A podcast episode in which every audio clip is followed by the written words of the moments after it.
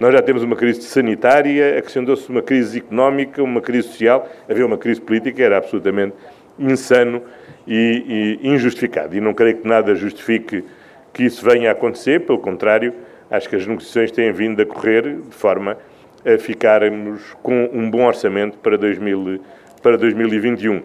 Não estamos obrigados a nada, mas nunca fugimos da nossa responsabilidade. Julgo que era tempo do Partido Socialista dar sinais mais claros sobre a sua vontade negocial para podermos ir concretizando matérias e avançar.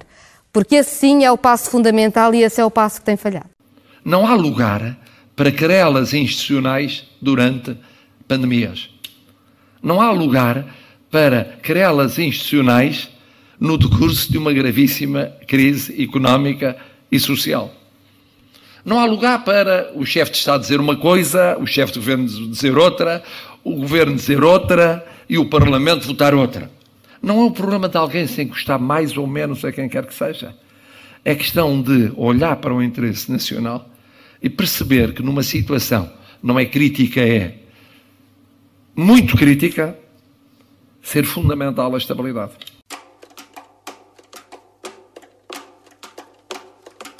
Para Marcelo Rebelo de Sousa, era uma loucura e uma bizantinice haver uma crise política este ano. E agora não pode haver querelas institucionais nem ciclos eleitorais em pandemia. Para António Costa, é insano e injustificado, mas são apenas variantes da mesma coisa. Um orçamento chumbado e um governo derrubado num pico novo da pandemia, nas vésperas da presidência portuguesa da União Europeia e, pior do que tudo, quando o presidente não pode dissolver a Assembleia nem convocar eleições até março. É um cenário impossível. Parece tudo bluff, parece tudo encenação, mas as negociações só estão fechadas quando estiverem mesmo fechadas e este orçamento parece que terá o mesmo destino do de 2020, que só teve fumo branco na 25ª hora das conversações. António Costa transformou-se num artista do arame com ventos à direita e à esquerda, um equilibrista sem ter a quem se agarrar e sem rede onde cair. O Bloco não se sente obrigado a viabilizar o orçamento, diz Catarina Martins, que riscou muitas linhas vermelhas na areia. Resta saber se os nove anos que passaram fizeram o Bloco esquecer o que aconteceu em 2011 com o chumbo do PEC 4, a queda do governo de Sócrates, o encolhimento do Bloco, a vitória da direita. Com o PCP aparentemente fora de corrida, temos o foco no Bloco ou no PSD. Se for preciso fechar os olhos e engolir o sapo e dizer que há gente responsável na sala para o país não ir para uma crise política no pior momento, e quando chega parece ser o único partido com crescimento garantido, Rui Rio pode ter aqui uma oportunidade. Provavelmente vamos ter suspense sem drama, mas entraremos num ano em que é mais certo termos drama no final com menos suspense pelo meio. O exercício de 2021 será ainda mais difícil. No orçamento para 2022, esse orçamento que António Costa fará em 2021, o Primeiro-Ministro quer cumprir os 3% de déficit e isso significa dois tipos de problemas. Nem pode assumir muitos compromissos já, nem terá grande folga para acomodar exigências da esquerda depois. Estamos na manhã de terça-feira e para falar destes tempos de crise, pandemia e instabilidade política, temos connosco Ângela Silva, jornalista do Expresso que acompanha Belém. Bom dia, Ângela. Bom dia, Vítor. A Mariana Lima Cunha, jornalista do Expresso que acompanha às esquerdas. Olá, Mariana. Olá, viva. E o David Diniz, comigo, que faz a dupla residente deste podcast. Olá, David. E que não acompanha ninguém a não ser uh, o Vitor Matos neste podcast. Eu sou o Vitor Matos e esta é a edição número 142 da Comissão Política. Ângela, eu começo por ti. Uh, isto é tudo encenação? É tudo jogo negocial ou estamos mais perto de uma crise de, do que imaginamos? Eu acho que estamos mais perto, acho que a situação desta vez é, é diferente, é mais complexa e, sobretudo, eu acho que uh, há duas figuras da cena política que estão verdadeiramente atrapalhadas, que são o Presidente da República e o Primeiro-Ministro. E estão verdadeiramente atrapalhadas porque acho que se começa a perceber que um e outro foram excessivamente ligeiros e QB irresponsáveis na forma como geriram o arranque desta legislatura. António Costa, depois de ter governado quatro anos com o Bloco de Esquerda e com o PC, das duas uma, ou acreditava verdadeiramente que eles eram dois parceiros fiáveis e que lhe permitiam governar o país para resolver problemas estruturais e para fazer com que o país andasse para a frente, ou limitou-se a montar uma estratégia de sobrevivência política e na primeira oportunidade tentou-se livrar-se deles. Foi o que Costa aparentemente fez no início da sua segunda legislatura, em que dispensa os, os partidos à sua esquerda e tenta uh, governar como se tivesse maioria absoluta. E Marcelo Rebelo de Sousa foi cúmplice. Esse é o momento de maior e irremediável cumplicidade entre o Presidente da República e o Primeiro-Ministro. Marcelo podia ter feito como fez Cavaco e exigir a António Costa que lhe apresentasse uma solução de governo estável e que garantisse uma legislatura. Não é só uma questão de evitar crises, é uma questão de perceberes que tens um governo com uma maioria bastante para poderes fazer coisas fazer coisas e não só ir pondo paninhos quentes e resolvendo pequenas questões, por muito que sejam importantes. A anterior legislatura houve questões importantes no que toca à devolução de rendimentos às pessoas, isso socialmente foi importantíssimo, isso permitiu aumentar o consumo, isso permitiu dinamizar a economia. Pronto, mas, mas isso é pouco. Mas, mas Marcelo Rebelo de Sousa uh, que inicialmente não fez essas exigências, agora diz que não podemos andar aos sabores de cada orçamento, não é? Isto é contraditório ou não? Sim, e, e mesmo se olhares para trás, se não olhares só para o que o Presidente diz agora, o Presidente disse sempre que era preciso uma maioria estável, duradoura, que era preciso também uma alternativa, ok, mas que era preciso uma maioria estável e duradoura, que era preciso não pensar só no curto prazo, era preciso ter um, uma visão estratégica de médio e longo prazo. Ora, isso não existiu e António Costa sabia que não tinha isso e por isso livrou-se dos seus parceiros de esquerda no início da segunda legislatura. Agora, preparavam-se para mais uma legislatura de ir fazendo umas coisinhas. Pronto, e irem-se safando do ponto de vista eleitoral. O que aconteceu foi que veio a pandemia e aí as pessoas passam do, do suplementar para o essencial. E o essencial é realmente teres alguma estabilidade na forma como vais conduzir o país, não só por causa da pandemia, mas por uhum. causa do balúrdio que vem aí de dinheiro da Europa, não é? Portanto, se é tal oportunidade única, tu precisas de saber com que visão é que vais governar o país. E, portanto, eu acho que, sobretudo, independentemente da aprovação dos orçamentos, e de, eu acho que há dois políticos que estão verdadeiramente atrapalhados. E acho que a frase de Marcelo Rebelo Sousa esta semana, de que em tempos de pandemia não pode haver querelas institucionais nem ciclos políticos, acho mesmo que é um, um tiro no pé. Quer dizer, quando a doutora Manuela Ferreira Leite sugeriu que interrompêssemos a democracia por seis meses, foi crucificada na praça pública. O que o Presidente está a dizer agora não me parece muito diferente. Mariana, uh, quem tem chave do cofre é o Bloco de Esquerda. Uh, quem vai definir uh, o primeiro passo para o que pode acontecer é Catarina Martins. Uh, as linhas vermelhas foram desenhadas, são, algumas são complicadas. Tu achas que o Bloco pode vir a ter ganhos de causa para conseguir aprovar o orçamento ou deixar passar com a abstenção sem perder a face? E sem, sem se gerar uma crise política que depois podia ser desastroso? Este momento é muito complicado para o Bloco de Esquerda. O Bloco tem noção de que este é o primeiro orçamento difícil que tem pela frente, não é? Nós começamos a legislatura uh, com aquela tentativa de acordo que o Bloco propõe e o, e o Governo uh, rejeita, dizendo que é impossível de, de, cumprir, porque tinha muito, muito a ver com questões laborais, que são um dos pontos de tensão entre o PS e o Bloco. Logo a seguir temos um primeiro orçamento que ninguém quer deitar abaixo, até porque é o primeiro da legislatura e ninguém quer ir para eleições nessa altura, e a seguir temos o orçamento suplementar. Portanto, o Bloco está muito consciente de que este é o primeiro orçamento a sério. Uh, a sério, o primeiro orçamento em que se vai definir e que vai definir qual é o percurso político que quer ter daqui para a frente nesta legislatura e mais do que isso, sabe que nesse sentido já foi um bocadinho ultrapassado pelo PCP, que, que se começou a descolar antes. E portanto o Bloco sente-se aqui um bocadinho entalado entre a espada e a parede, que é uh, não se definiu antes, até agora, corre o risco de ser visto como o parceiro que na 25 hora vai acabar por, uh, por ajudar o governo, por salvar, por, uh, enfim, e o Bloco está a fazer muita força para passar a mensagem contrária. Uh, que é, uh, atenção, isto não são favas contadas, nada está garantido, etc. Agora, como, como tu dizias, o Bloco também arriscou, e se calhar muito precocemente, muito nas linhas vermelhas. Uh, e, portanto, ainda ontem a Catarina Martins, em entrevista à SIC, parecia um bocadinho mais defensiva, um bocadinho mais recuada na defesa dessas linhas vermelhas. O Bloco estava ao mesmo tempo a reunir com, com o Ministro das Finanças, na altura, e quando é questionada sobre o novo banco, Catarina Martins já não é tão taxativa como tem sido uhum. em relação uh, às soluções que aceita ou não.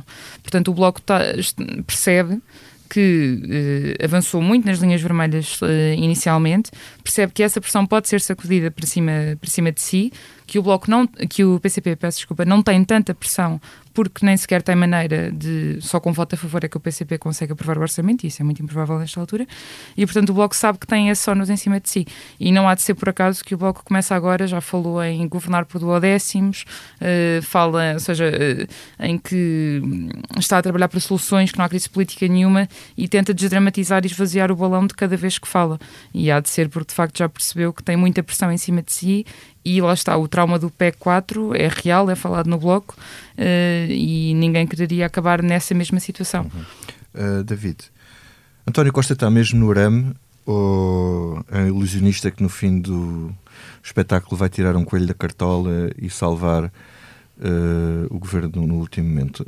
Ele aparentemente não estará muito otimista ou não estará tão irritantemente otimista como já teve noutras situações, um, ele também não, não tem interesse neste momento em criar uma crise política ou em ter uma crise política em cima dele. Não agora.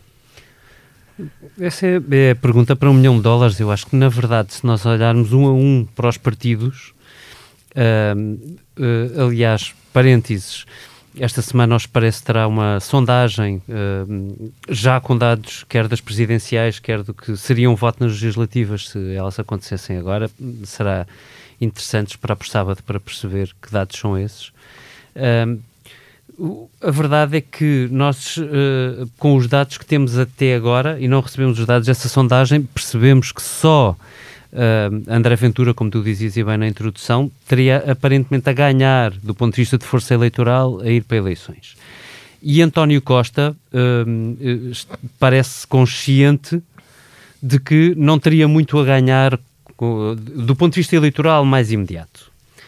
Agora, o que eu, o que eu estranho de, do lado do governo é um, a, o aparente conforto com que está a encarar tudo isto. Ou seja, se nós ouvirmos em público António Costa, ao contrário de Marcelo, ele parece muito mais tranquilo ou seja, eh, não parece, uh, não parece que a ideia de uma crise política esteja a afligir o Primeiro-Ministro particularmente. E eu estava a comparar com o Marcelo, porque ele em três semanas, o Presidente da República, passou de ah, não vai, isso é um disparate, não há nenhuma crise política, não vai haver nada, há um orçamento, está a ser negociado com a esquerda, vai tudo correr bem para um, atenção, porque tem de haver um acordo, e eu acho que preferencialmente deve ser com a esquerda, para, nova pausa, atenção, porque se a esquerda não aprovar, o PSD tem que estar disponível, porque eu estive lá para aprovar três orçamentos. Isto é uma, é uma loucura de mudança de discurso político em tão pouco tempo. Uh, ao contrário de Marcelo, eu, eu, eu, vejo António Costa muito tranquilo. Como quem diz que, não, admitindo que não, não tem nada a ganhar, também não tem muito a perder com, um, uh, com um cenário de crise e, portanto, não, não se sentir pressionado a ceder muito. E eu acho isso particularmente estranho, porque isto das negociações é como as danças, só a dois é que fazem sentido. Uh, e, e, e, portanto, isto implica um esforço do Bloco e podemos ir mas lá, é que que mas também... Porque ele, porque ele acha que a seguir pode capitalizar isso e ganhar com isso, só que o tempo que ele tinha que demorar em governo de gestão é uma loucura. Mas é que isto não é... Uh, eu Ou acho... Porque, eu estranho isto, isto vai... mas confesso não estranho isto de hoje. eu, eu eu tenho que recuar um bocadinho para explicar porquê. Só David, Aquilo que a Ângela dizia. por intranquilizar foi o próprio Primeiro-Ministro, que é o Primeiro-Ministro que vem de férias e que dá, diz: Meu Deus, vem uma crise. E a seguir diz: Se a esquerda me falhar, o governo não tem governo. Eu não eu acho que começa... exatamente assim. Ou seja, o que é que, ele, o, que, é que o, o Primeiro-Ministro diz nessa entrevista? Uh, ele tem uma afirmação que é plenamente consequencial. Uhum. Se tu perceberes, depois é, é, verdade, nós fazemos essa pergunta, então, mas se não houver acordo, e ele diz: não, se não houver acordo, a bola vai para o Presidente, o Presidente é que tem que marcar. E, e, nós e o Vítor, aliás, pergunta nessa entrevista ao Primeiro-Ministro, foi há um mês, nem isso, e o Vítor pergunta uh, uh, logo de seguida: mas isso, o que é que isso quer dizer? O governo demite-se? Uh, e ele responde: não, não é nada disso que eu estou a dizer, estou só a dizer a tirar uma consequência. Este governo nasceu à esquerda há cinco anos e à esquerda continua. Não vamos negociar com o PSD. Se o PSD quiser não, aprovar um orçamento ótimo, não, ele acrescenta isto: se o PSD quiser aprovar um orçamento ótimo. Mas sem negociar. Até, uh, uh, mas sem, mas nós, nós é que não vamos lá negociar com eles. Agora, isto não é. O que ele dizia é que este governo está escutado Tá, é quando ele diz que este governo está escutado a partir se, do momento em que a esquerda não queira. Tem que depender do, do PSD. Aí, é, mas é aí que eu estranho, porque, e insisto, não é de hoje. Porque há, é assim, nós temos de recuar ao tempo da campanha eleitoral anterior para perceber porque é que não houve um papel. A Ângela tem toda a razão. Há aqui um, uma prova bastante factual de que um papel não é só um papel. É, é uma coisa com, com um valor muito grande Sim, no que diz respeito à, à, estabilidade. É Mas não é só isso. É verdade, esse ponto é importante, porque a partir do momento em que o PC não quer, coloca o governo o e o Bloco de Esquerda numa posição desconfortável e, e o Presidente também. também. Mas uh, uma coisa é uma posição desconfortável, outra é ignorar os sinais que existiam. Nós não sabíamos que havia uma pandemia. Estamos todos de acordo sobre isto, tirando Bill Gates, que aparentemente em 2015 disse qualquer coisa sobre o, o que vinha aí. Uh, na, na, realidade política portuguesa esse, esse dado não existia, mas existia, existiam, plural, muitos sinais de uma uhum. crise económica que seria mais acentuada, muito mais acentuada Sim. do que aquilo que nós tivemos na legislatura uhum. anterior. E é na entrevista em campanha eleitoral que nós expresso, uh, aliás, eu e o Vítor estivemos nessa mesma entrevista, fizemos ao Primeiro-Ministro, que ele diz, ele próprio diz, que o que vem aí pode ser uma, uma crise económica tão grande como a de 2008. Uhum.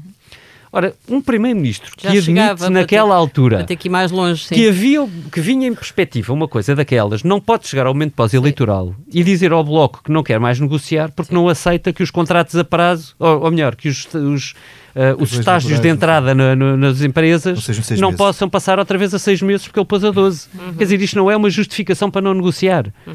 É, eu, é, evidente que todos os partidos têm linhas vermelhas, mas todos os partidos, se quiserem é negociar, têm de saber. De uma negociação, não é? E, eu, Depois, a partir daí.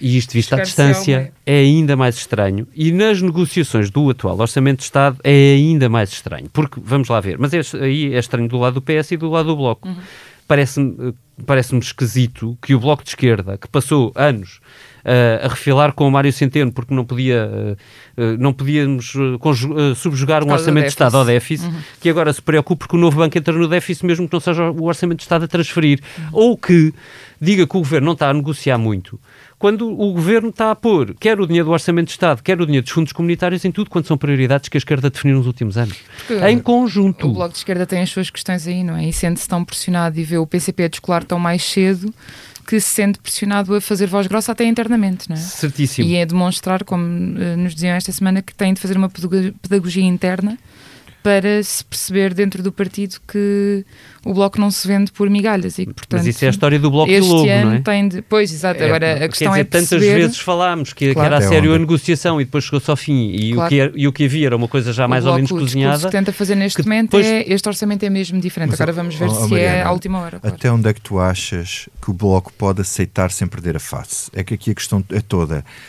Uh, ver. O bloco vale 9%, 10%, uhum. portanto, não pode ter eh, ganhos de causa que sejam Sim. muito desproporcionais em relação ao que o bloco pesa na realidade. Aliás, era um dos discursos que eles tinham na passada legislatura: é que nós só podemos influenciar na medida do nosso peso eleitoral, não é? Uhum. Uh, quer dizer, o bloco não pode fazer, já está, são exigências muito acima do peso eleitoral, que é meter o pé na porta e dizer que se não houver dinheiro para o novo banco, não há orçamento. Sim. E já obriga o governo aqui a um trabalho de ir de contornar o assunto e arranjar aqui outras soluções, não sabe muito bem se são possíveis. Uh, agora, o que é que tu achas que, que eles podem, até onde é que eles podem aceitar e, e, e para no último momento votarem ou deixarem passar? Acho que há alguns caminhos que é possível fazer, uh, não da forma como os, o Bloco os colocou. Na saúde, por exemplo, acho que há perfeitamente caminho para andar, até porque isso também é uma prioridade do governo e tem de ser. Nesta altura ninguém compreenderia que não fosse. Um, Novo banco, como como eu estava a referir há pouco, eu acho que já se nota um bocadinho uma diferença de discurso uh, da Catarina Martins. Estão a trabalhar. Exatamente. A estão a trabalhar, não sei em quê, mas já estão. Vão chumbar, não vão. E ela responde: estamos a trabalhar. E estavam, nesse momento, literalmente a, a trabalhar no Ministério das Finanças. Uh, nas questões laborais, que é um bloqueio, enfim, histórico, o governo apresentou alguns meios caminhos possíveis. No como, teletrabalho e por na... exemplo, e não só, por exemplo, na questão de proibir os despedimentos, uh, o governo o que diz é, ok, se, na questão de se for aplicável a despedimentos coletivos uh, ou se for restringir os apoios, não cortar completamente os apoios às empresas, podemos conversar. Há alguns caminhos possíveis. Agora, não há da maneira como o, o Bloco os colocou, que era uma coisa do vai ou racha. Uhum. E uh, aí o que se, a única coisa que se pode interpretar é se o Bloco ainda assim não ceder, será porque de facto concluiu que lhe interessa mais juntar-se ao PCP neste movimento de descolagem e fazer oposição de facto e assumir a oposição do que ficar uhum. colado ao governo numa crise, oh, sobretudo crise social. Mas, mas eu, eu colocar uma questão que vocês podem comentar os dois, eu colocava a Ângela, depois pegas, uh, David, no teu raciocínio. Quer dizer, aquilo que o David estava a dizer há bocado, aqui uma coisa, o António Costa parece das duas uma, ou muito desorientado, hum. o, o que não bate certo com o perfil dele, ou se calhar apostado desde o início da legislatura a levar isto só até meio e a legislatura não durar o tempo todo e ele tentar ir à procura da tal maioria absoluta ou perto disso e, fazer o sonho que seria se calhar uma maioria com o PAN. Oh, vai, ninguém disso, sabe, calhar... quer dizer, eu não sei, não faço ideia o que é que vai na cabeça de quais são os planos pessoais do Primeiro-Ministro. Ninguém sabe, pronto. Há essa hipótese que é o sonho de uma maioria absoluta, seguramente que ele já teve, porque todos os Primeiros-Ministros o têm, não é? O sonho de interromper a legislatura por forma a sair do poder num calendário favorável para conseguir agarrar um lugar na Europa também é uma coisa de que se fala muito nos bastidores. Que António Costa adoraria ir para presidente do Conselho, por exemplo, e que isso, para isso convinha que ele ficasse uh, liberto daqui a. 2024. Pronto, exatamente. Portanto, eh, agora eu não, não sei, não, não faço ideia quais são os verdadeiros sonhos de António Costa.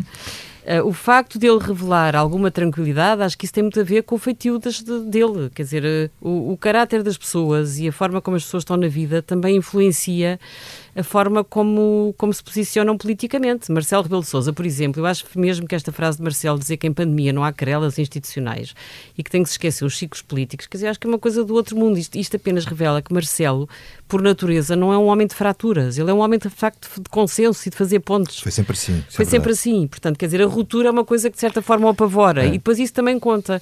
Eu acho que António Costa aí tem uma fleuma infinitamente superior. Agora, é verdade que nós escrevemos no sábado que ele tinha comunicado ao Presidente da República que havia fortíssimas hipóteses de não uhum. conseguir aprovar o Orçamento de Estado. Pessimismo Portanto, que não... Presumo que ele não esteja feliz com essa eventualidade, não é? Claro.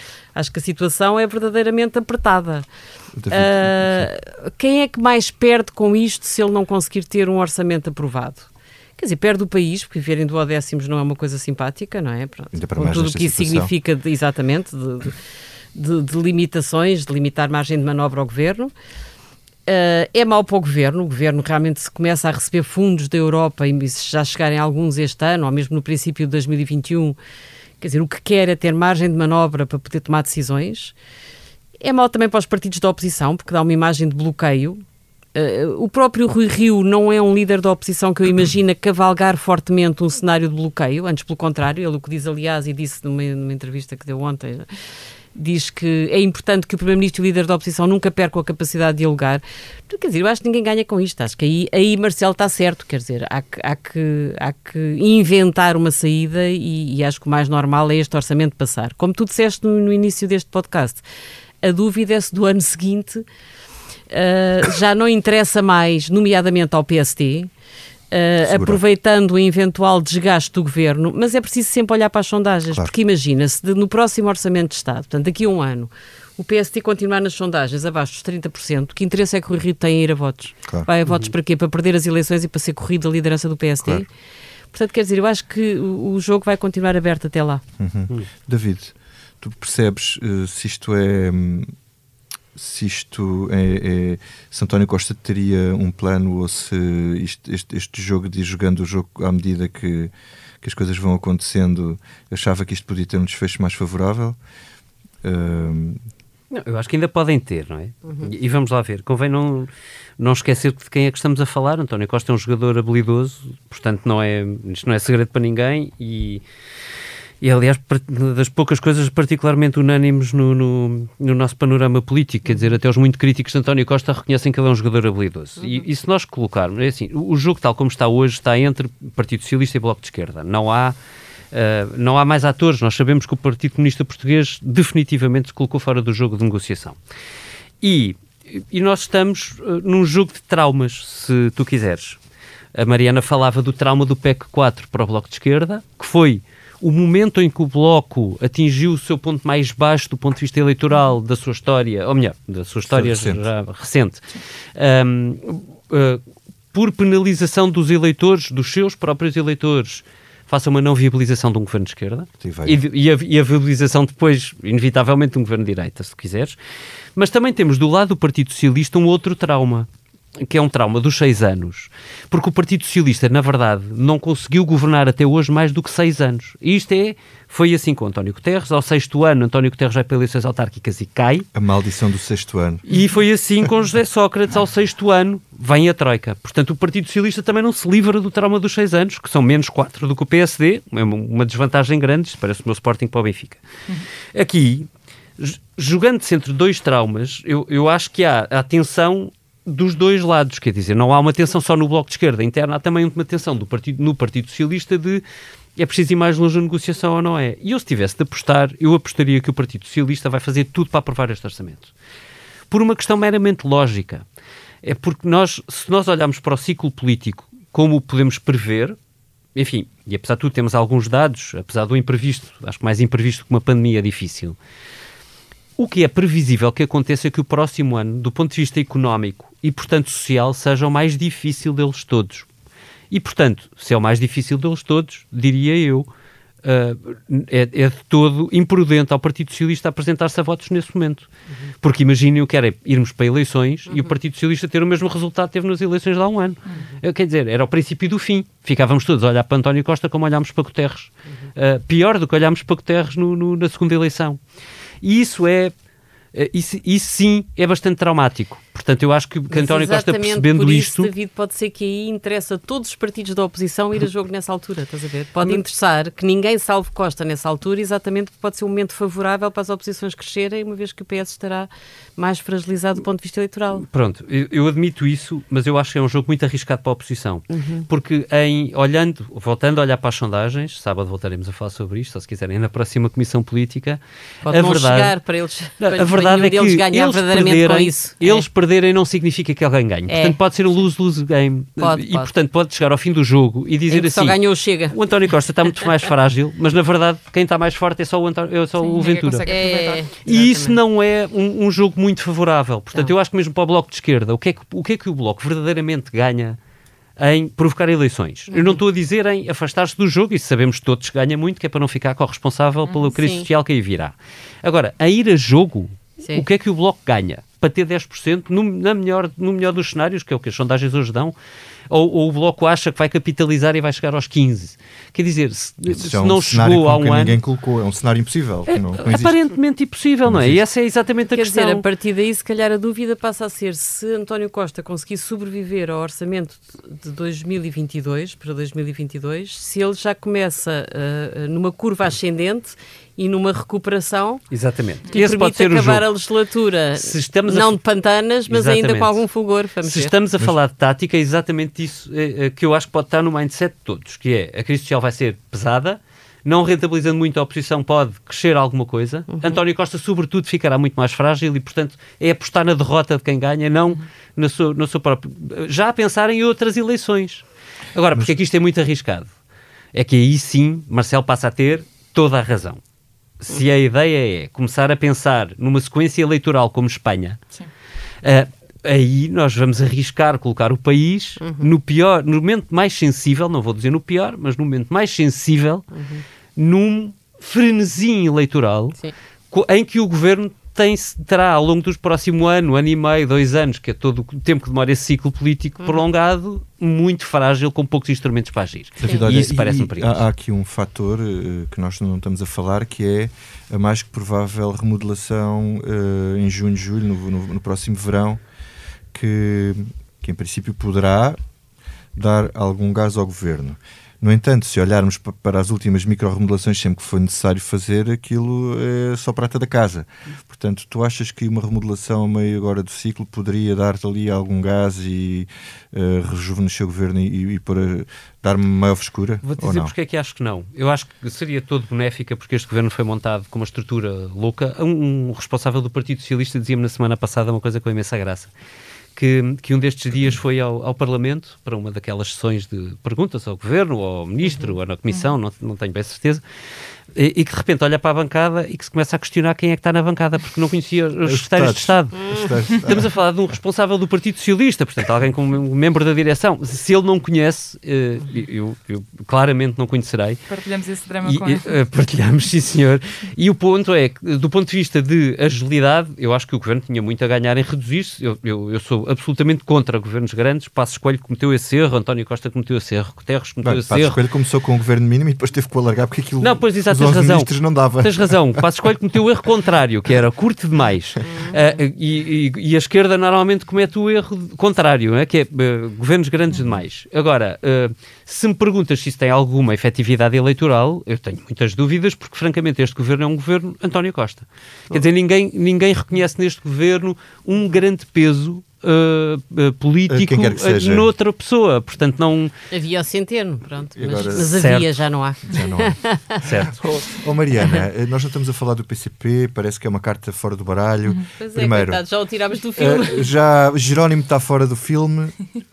ainda há alguma possibilidade dos comunistas entrarem no jogo? E se não, Uh, qual é a estratégia? É voltar ao ponto inicial, ao ponto sempre do PCP e tentarem agora finalmente voltarem a crescer nas eleições que o partido está a mirrar, olhos vistos? Sim, o, o que o PCP fez uh, em relação a esta negociação, especificamente, uh, desenhou o seu caminho, uh, primeiro cancelando aquela célebre reunião que ia ter com o governo, porque preferiu ir ao Avante e fazer a partir do palco do Avante as suas exigências, e foram, foi uma lista longa, e anunciando que ainda, era, ainda se podia contar com, com o PCP, ou aliás, não se apressem a dizer que com o PCP já não se conta. E, entretanto, uh, o partido calou-se, não fala sobre as negociações e não dá qualquer informação sobre uh, o andamento da, das negociações. Uh, portanto, por aí é difícil ler que papel é que o PCP está a tentar ter nestas negociações. Agora, o que é certo é, voltando às teses do, do partido que se falou muito esta semana, quem ler as teses do PCP constata várias coisas. A primeira é que há ali já um capítulo diferente, há literalmente capítulos diferentes para falar da uh, nova fase da vida nacional, que é o nome que o PCP usa para falar da geringonça, e depois o presente. E o PCP separa esses momentos. Uh, primeiro faz alguma ginástica para justificar uh, o envolvimento na geringonça até para dentro, não é?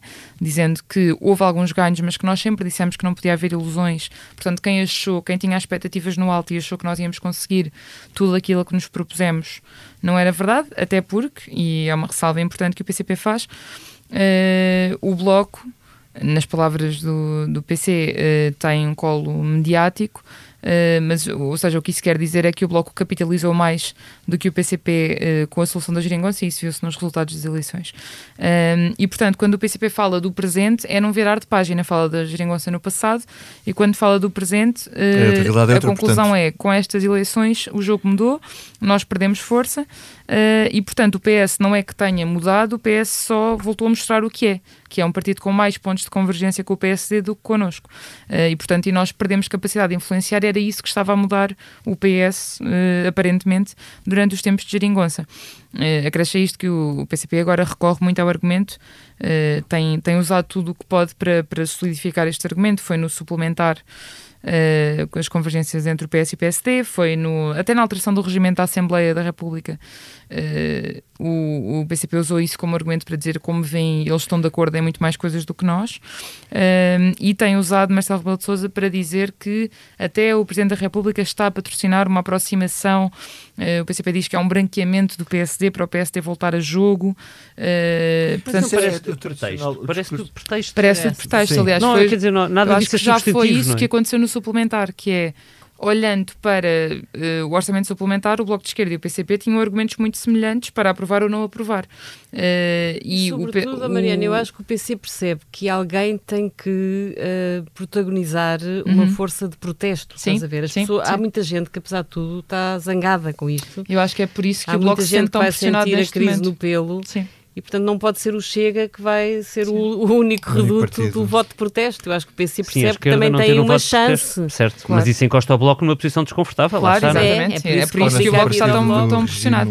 E já está tudo a pensar nas autárquicas. O PC levou uma abada, agora tem, tem que tentar recuperar. E perdeu 9 10 câmaras para, para o PS. Aí o Bloco tem a vantagem de não ser um teste ao Bloco. Sim, não precisa porque não tem força autárquica. Desse lado está mais. Mas a Marisa, vamos ver se a Marisa ficar muito abaixo dos 10%, quer dizer, abaixo ou acima, isso vai ser uma leitura para o próximo ano. Se, se a Marisa tem uma boa. Uma, certo, uma mas isso em janeiro já passou o orçamento, não é? Não, não, mas, mas depois para, para a estabilidade política do ano que vem. Só é? sobre o que Sim. a Angela dizia, acho que o PCP aí foi o partido mais uh, rápido a perceber a dimensão, o impacto da crise que poderia vir aí sim. e a descolar muito sim, rapidamente, sim, porque percebeu que é uma posição em que o PCP uhum. muito dificilmente pode justificar estar colado a um governo do PS com os resultados eleitorais que tem tido e numa situação destas, numa crise social, estar ao lado de um partido uhum. que o PCP descreve sempre como sendo quase de direita, uh, torna-se muito difícil de justificar, sobretudo para dentro. É? Muito bem, então agora vamos ao que não nos sai da cabeça. Mariana, começo por ti. Ok, fora orçamento, que é o que verdadeiramente não me sai da cabeça nesta altura. Um, não te sai da cabeça porque, porque eu estou obrigado porque, porque, Sim, porque sou obrigada a isso, não é, não é que seja Espero o que eu gosto de fazer nos meus tempos livres, não é o meu hobby. Mas o que não me sai da cabeça, infelizmente, são as notícias que têm. Eu, o Expresso ainda não sabe escrever sobre isso, uh, parecido sobre a quantidade de consultas e cirurgias que estão e que vão ficar por fazer uhum. no SNS por causa da, da pandemia.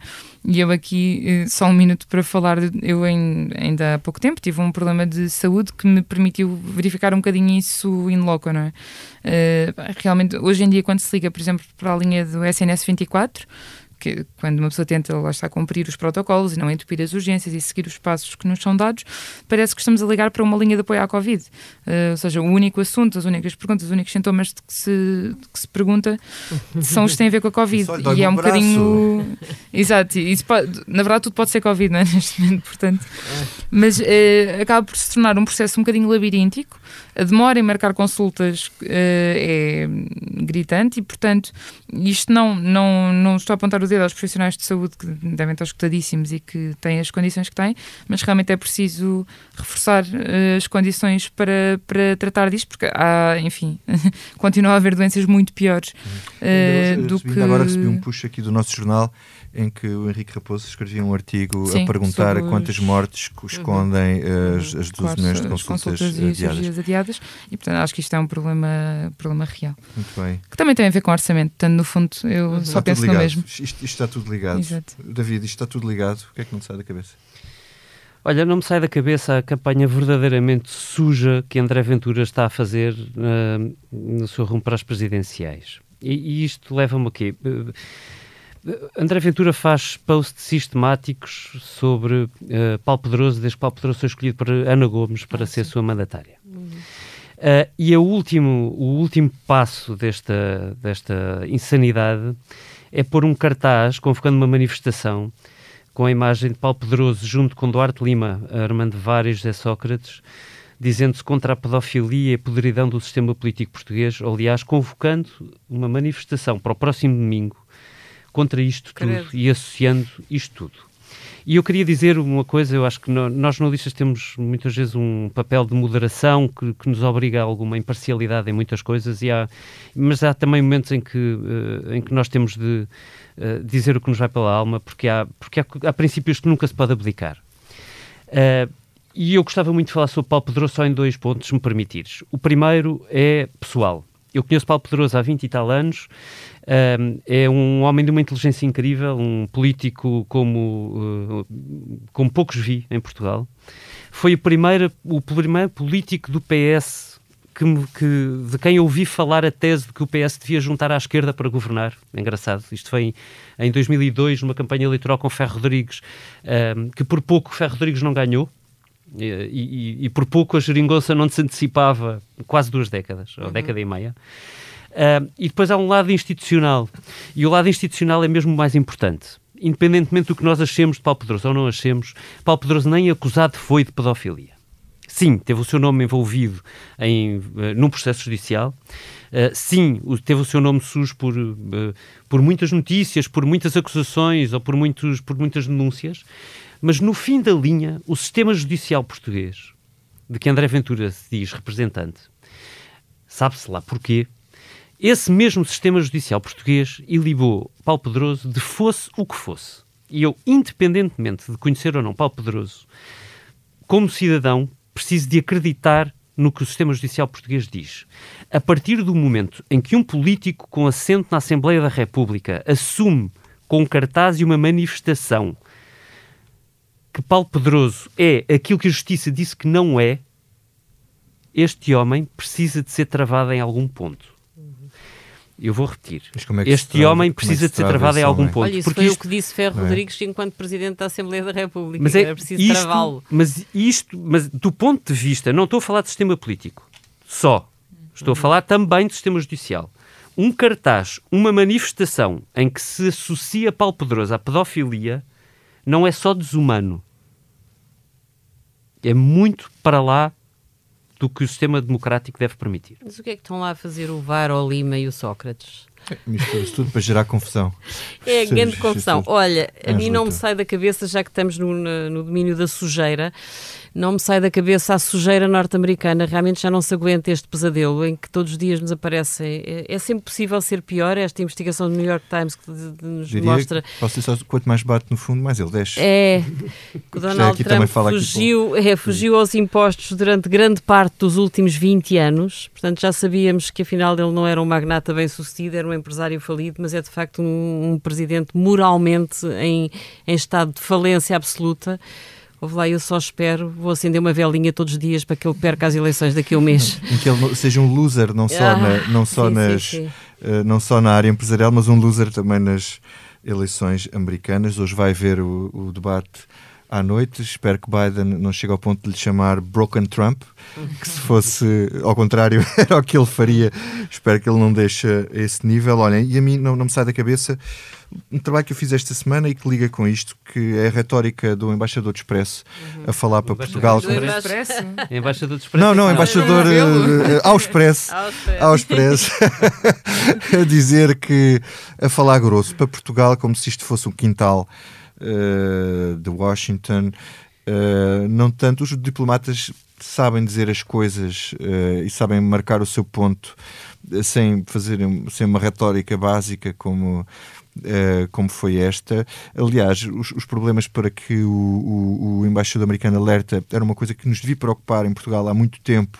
A presença chinesa, uh, aparentemente amigável, pode ser a, a médio e longo prazo bastante problemática e, sobretudo, nisto agora das comunicações, nós de facto não sabemos o que é que poderia ser um mundo ocidental com uma empresa chinesa ligada ao Estado a fazer não sei se os Estados Unidos são virgens nesse capítulo. Não são virgens de certeza, mas pelo menos são, são, são, são, não sendo virgens, são os do nosso lado. Apesar de tudo, uh, há, há, uns sacanas, mas são os nossos sacanas, não é? Não havia um, uhum. alguém que dizia isso. Uhum. Esta foi a Comissão Política uh, com edição multimédia da Joana Beleza, ilustração do Tiago Pereira Santos.